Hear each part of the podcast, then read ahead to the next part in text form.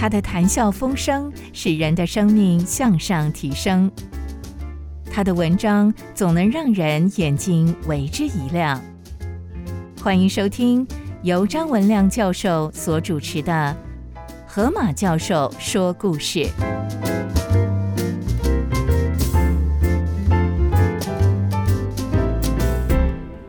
各位听众好，我是张文亮教授。底下要跟各位分享的一个故事是 James Parkinson 医生的故事，巴金森。医生的故事，巴金森医生也是非常有名，巴金森症的发现者。今天我们都听过巴金森症，但是请问巴金森医生最开始怎么发现这样的一个啊疾病？底下是我们的分享。那是一条可怕的街道，流音、皮条客、酒鬼。吸毒者、流氓聚集的地方，不断传出有人被抢劫、杀人、借斗来发生。深夜里，有个医生提着他沉重的皮箱，在那里的坐着。巷子里躲藏着几个人影。哎，老大，有人来了，要不要我们上去干一票？黑夜里传出拳头与闷哼声。哎，老大，你为什么打我呢？这个老大说：“你瞎了眼是不是？你敢对那一个人动一根汗毛，那我就跟你没完没了的。”他说：“为什么要这样呢？”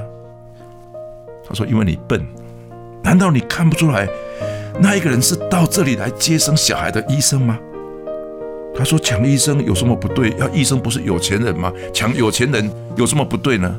老大用敬佩的眼神看着那个提皮箱的人，他喃喃的说道：“这个医生不一样，这个医生完全不一样。”他的小弟就问老大说：“那他是谁呢？”老大说：“他是帕金森医生，请你记得这个名字，他是帕金森医生。”事实上，不止小弟要记得这个名字。在历史上，永远会记得这个名字——帕金森医生。帕金森的医生，他是帕金森症的发现者，我们称之为症战麻痹。全世界第一个鉴定恐龙化石的考古学家，伦敦贫民区的社会改革者，神经系统与精神障碍医学的开创人，帕金森医生教导了一千五百个儿童。他担任主日学的校长。帕金森医生他奉献了五十年给穷人、流氓、疯子。他又称之为“疯子的医生”，为的是什么？帕金森医生为什么要做这些事情？帕金森医生晚年说：“扶起压伤的芦苇，眺望江残的灯火，是我一生最大的喜悦与成就。”不好了，邮差马克吉上吊自杀了。路上有人嚷道：“许多人往那边跑去。”马克吉的妻子一边哭一边搓着马克吉冰冷的手脚，希望手脚会热起来。有一个热心的行人说：“嗯，我来给他放血，放血可以让他醒来。”这个人说完之后，不幸的马克吉邮差又被人家砍了一刀，手腕又流了一些血。这个时候，有个年轻人快速的骑马而来，他下马分开围观的人群，他蹲下去摸那个人的四肢，四肢是冰冷的。他摸那个人的脉搏已经没有了，这个人已经没有呼吸的，他的额骨是僵硬的。他再摸那个人的肚子，发现胃部还有一点点的温软。不管周围的人出什么意见，他冷静的在那个人的胸部上用手掌肉用力压，使得胸部下陷，再对那人的嘴里呼气，使胸部又可以隆起来。他在用手向下压，并且又在对肺部来呼气，如此重复了十五分钟，他才发现他的脉搏有微弱的信号。他又给他实施人工呼吸，那个人呻吟的一口气，四十分钟之久。这个医生，这个年轻人对他的急救，终于使这个人稍微恢复一点知觉。他说：“乖呀，乖呀，给他喝一汤匙很稀的白兰地酒。”这时候，马克奇的妻子对他说：“年轻人，我太谢谢你了，你真是太奇妙了。你是谁呢？”他说：“我是帕金森医生，我是伯金森医生。人工呼吸是急救的一点方式罢了。”帕金森事后写道：“许多宝贵生命的损失，只是因为一般人对于急救知识的无知，以及在危急的时候实施不恰当的疗法。何等的需要有人去关心大众的医学的教育。” James Parkinson，伯金森医生是一七五五年的四月十一日生于伦敦北方的一个很小的城镇，叫 Hoxton。他的父亲是一个医生，小时候父母亲给他一个充分的学习环境，去学各样他所想学习的。巴先生四十五年之后，在出版的《医院学徒》一书中，他写道：“我的父母给我的是一种合理与自由的教育。我懂一点拉丁文、希腊文跟法文。我最喜欢的科目是美术。”我最爱的休闲是研究化石，我最擅长的是数据。我后来常常鼓励医学院的学生要培养自己成为一个艺术家，工作之余有自己喜爱的休闲。帕金森在十八岁的时候就在父亲的医院里面当学徒，两年之后，帕金森进入了伦敦医学院。在一七七四年，伦敦成立了皇家人道协会。可以让有志从医的年轻人接受溺水的救生的训练。帕金森在一七七七年加入了这个协会，他担任溺水救援的义工。他一方面在父亲的医院担任住院的医生。一七八一年，他以一个女孩子叫做戴尔啊 （Mary Daly） 啊小姐结婚。影响帕金森医生最深的有两个人。他讲到一个人叫做 John Howard，啊，我们叫做哈瓦德。另外一个人是外科医学之父 John Hunter。John Howard 被称之为近代监狱管理与公共卫生的改革家。John Howard 曾经担任啊贝德福尔德郡啊的治安官的首长，在职责之内，他需要检查每个监狱。他发现监狱管理是非常的不合乎人道、肮脏不堪。豪尔德他放弃他的职位，他故意犯了一个小罪，被关到监狱里面。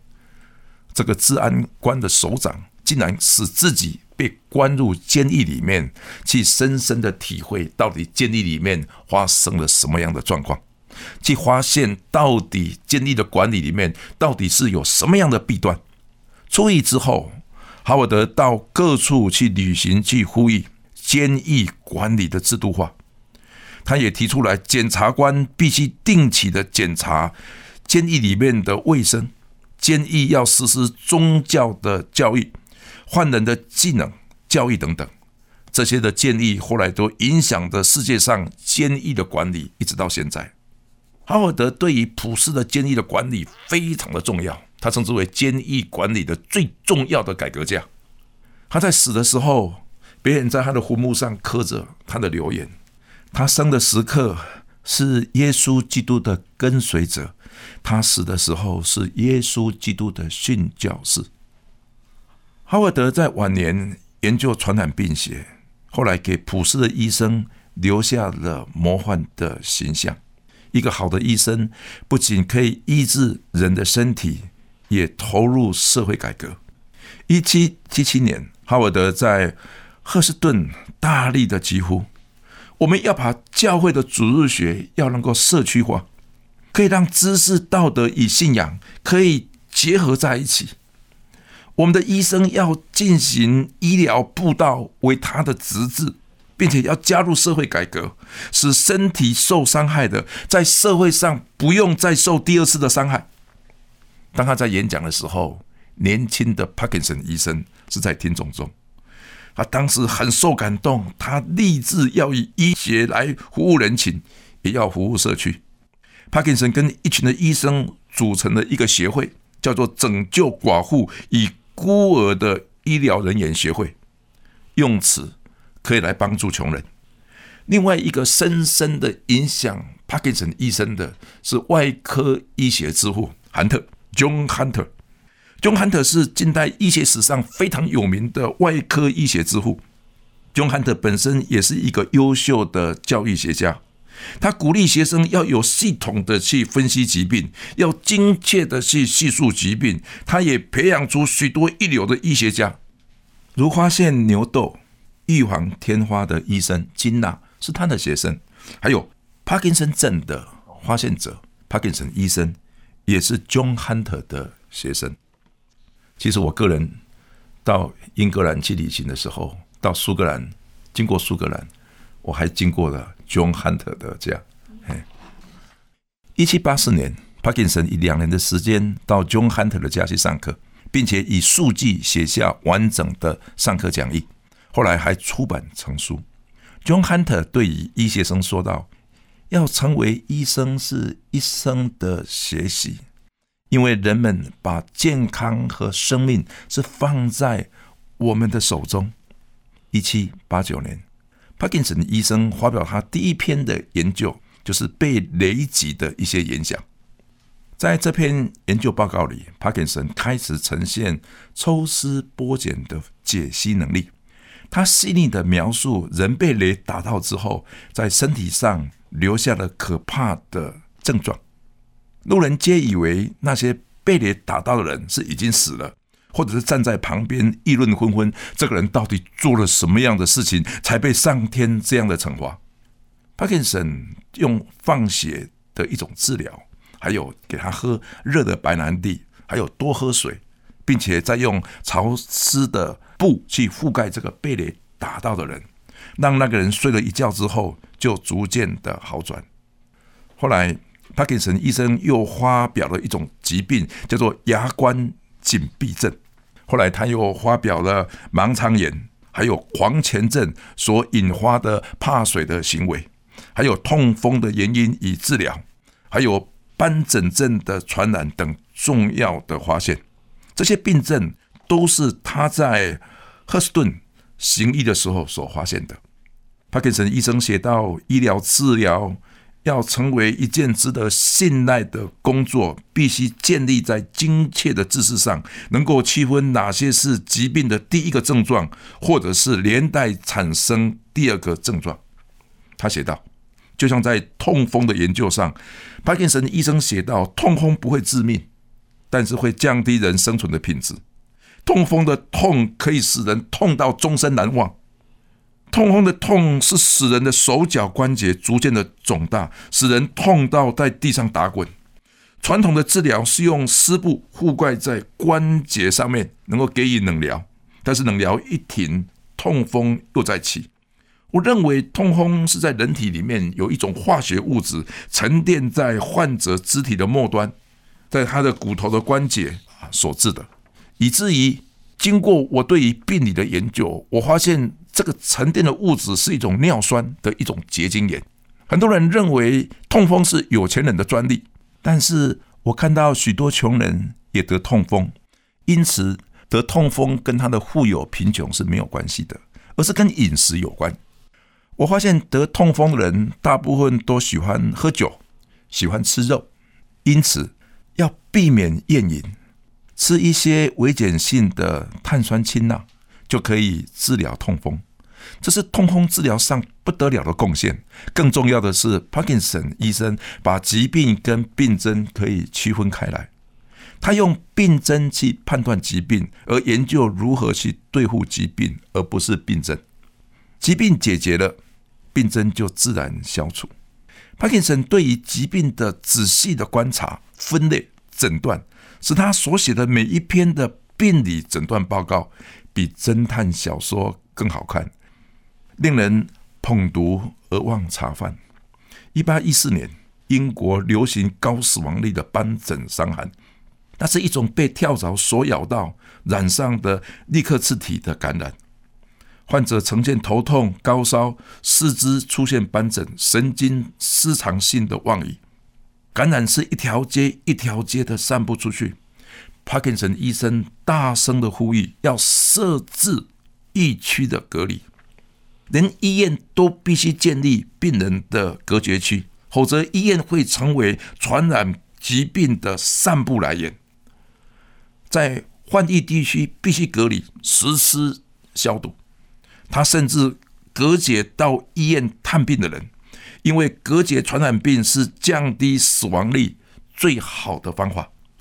后来各大城仍然有斑疹伤寒传出的时候，伯金森所在的赫斯顿已经没有病情了。这导致于后来英国的议会定定的传染病的隔离法，后来被全世界所仿效。一八一五年。帕金森医生推动药剂师法，他使得药剂师具有合法地位的医学执照，啊，这是非常非常的重要，可以遏制社会上密医的流行。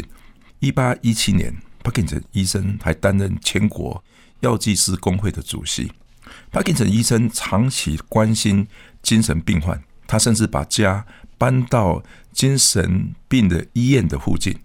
这所医院叫做圣洁之屋 （The Holy House） 啊，由他所参加的教会叫做 San Leo Church 啊所支持的，是设有一百一十八个床位的免费精神病的医院。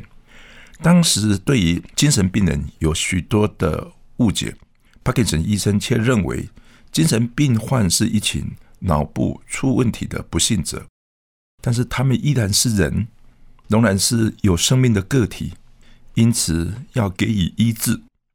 帕金森医生以三十年的时间跟精神病患接触，研究精神病的鉴定。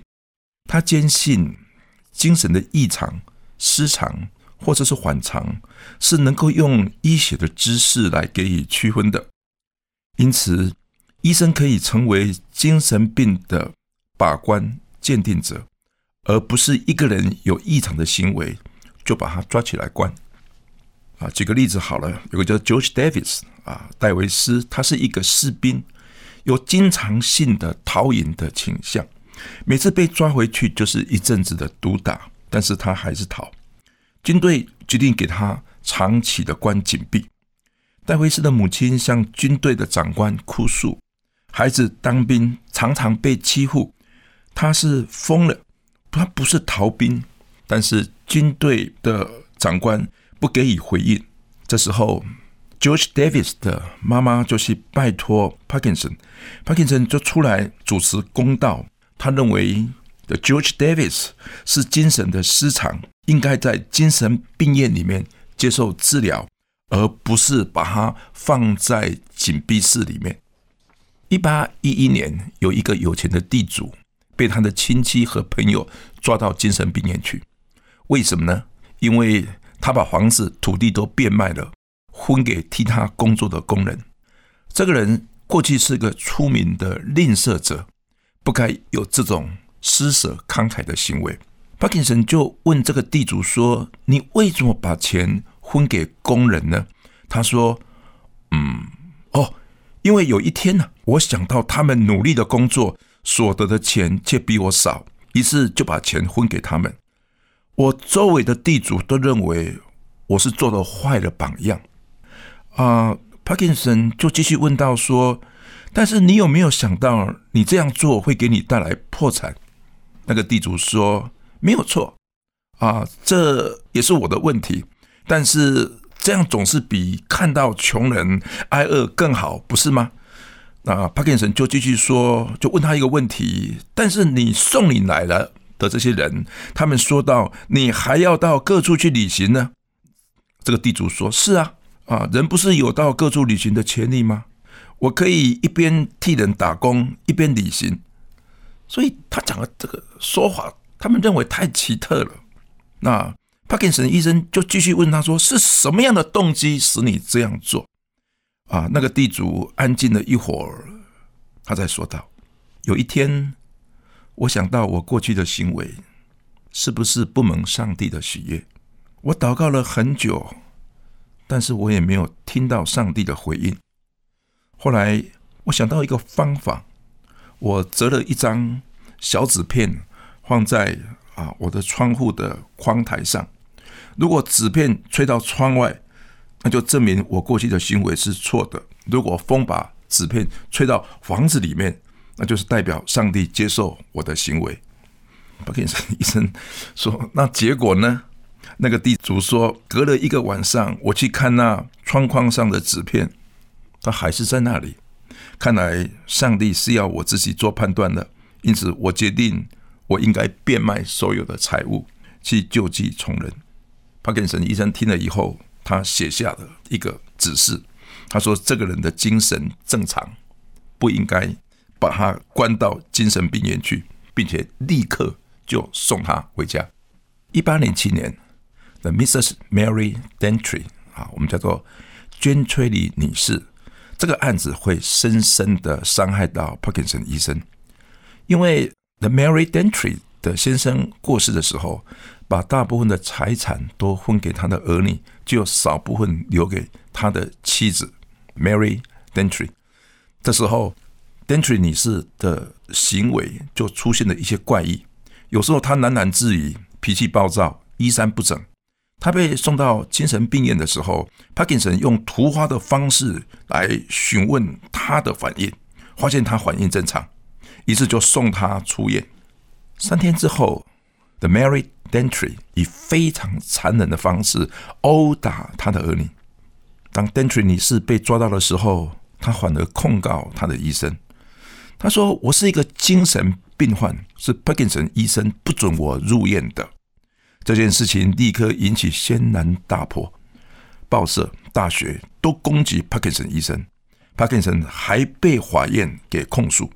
Parkinson 在法院上说道：“精神病并不可怕。”正常人的心理诡诈才是可怕。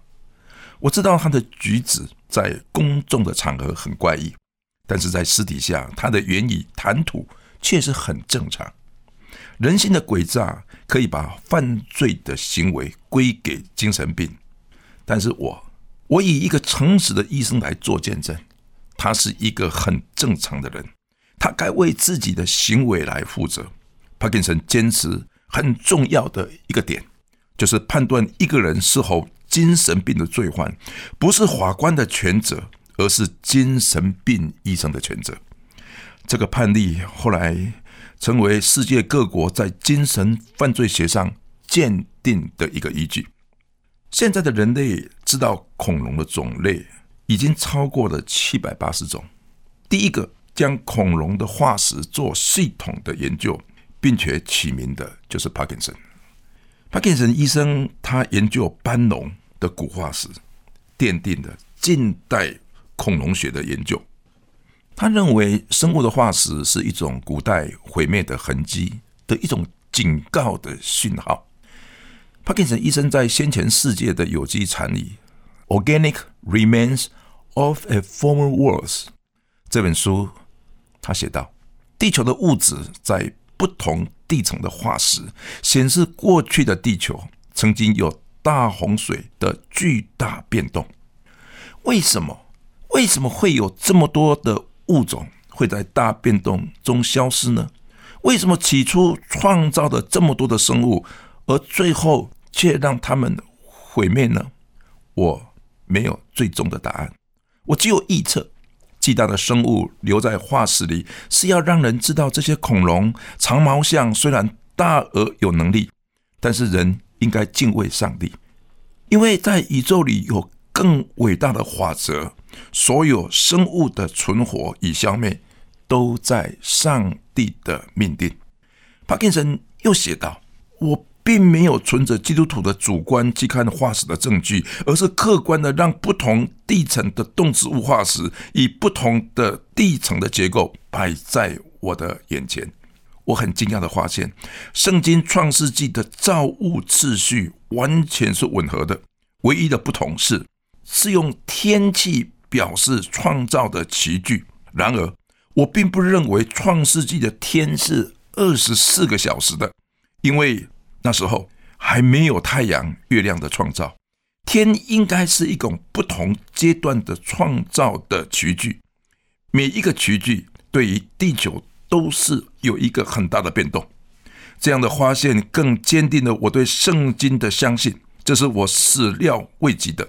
我不仅发现恐龙的化石，更发现摩西写的《创世纪》不是抄自某一本古埃及的经典，而是来自于上帝的启示。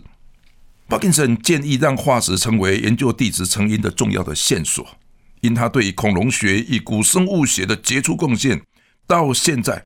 古生物里面的鹦鹉螺，还是用帕金森的名字去命名的。帕金森在一八一七年发表的非常有名的震战麻痹的随笔，这是医学界的经典之作。一个健康的人无法想象，当人体的神经无法控制肌肉的时候，他会怎么样。简单的说，我们平日思维本来就是应该这样的动作，例如像走路的时候，手脚是平衡的；写字的时候，手的肌肉是用力的；大小便的时候，膀胱的肌肉是会用力的；讲话的时候，面部的表情都是有肌肉在用力，背后有是有神经在调控的。当这一些调控一一的消失的时候，帕金森医生把常年的研究，把这个病区分出来。并且认为这是一个神经系统的病变，是在脊椎的上方。如果排一点血，只能够收到非常短暂时间的果效。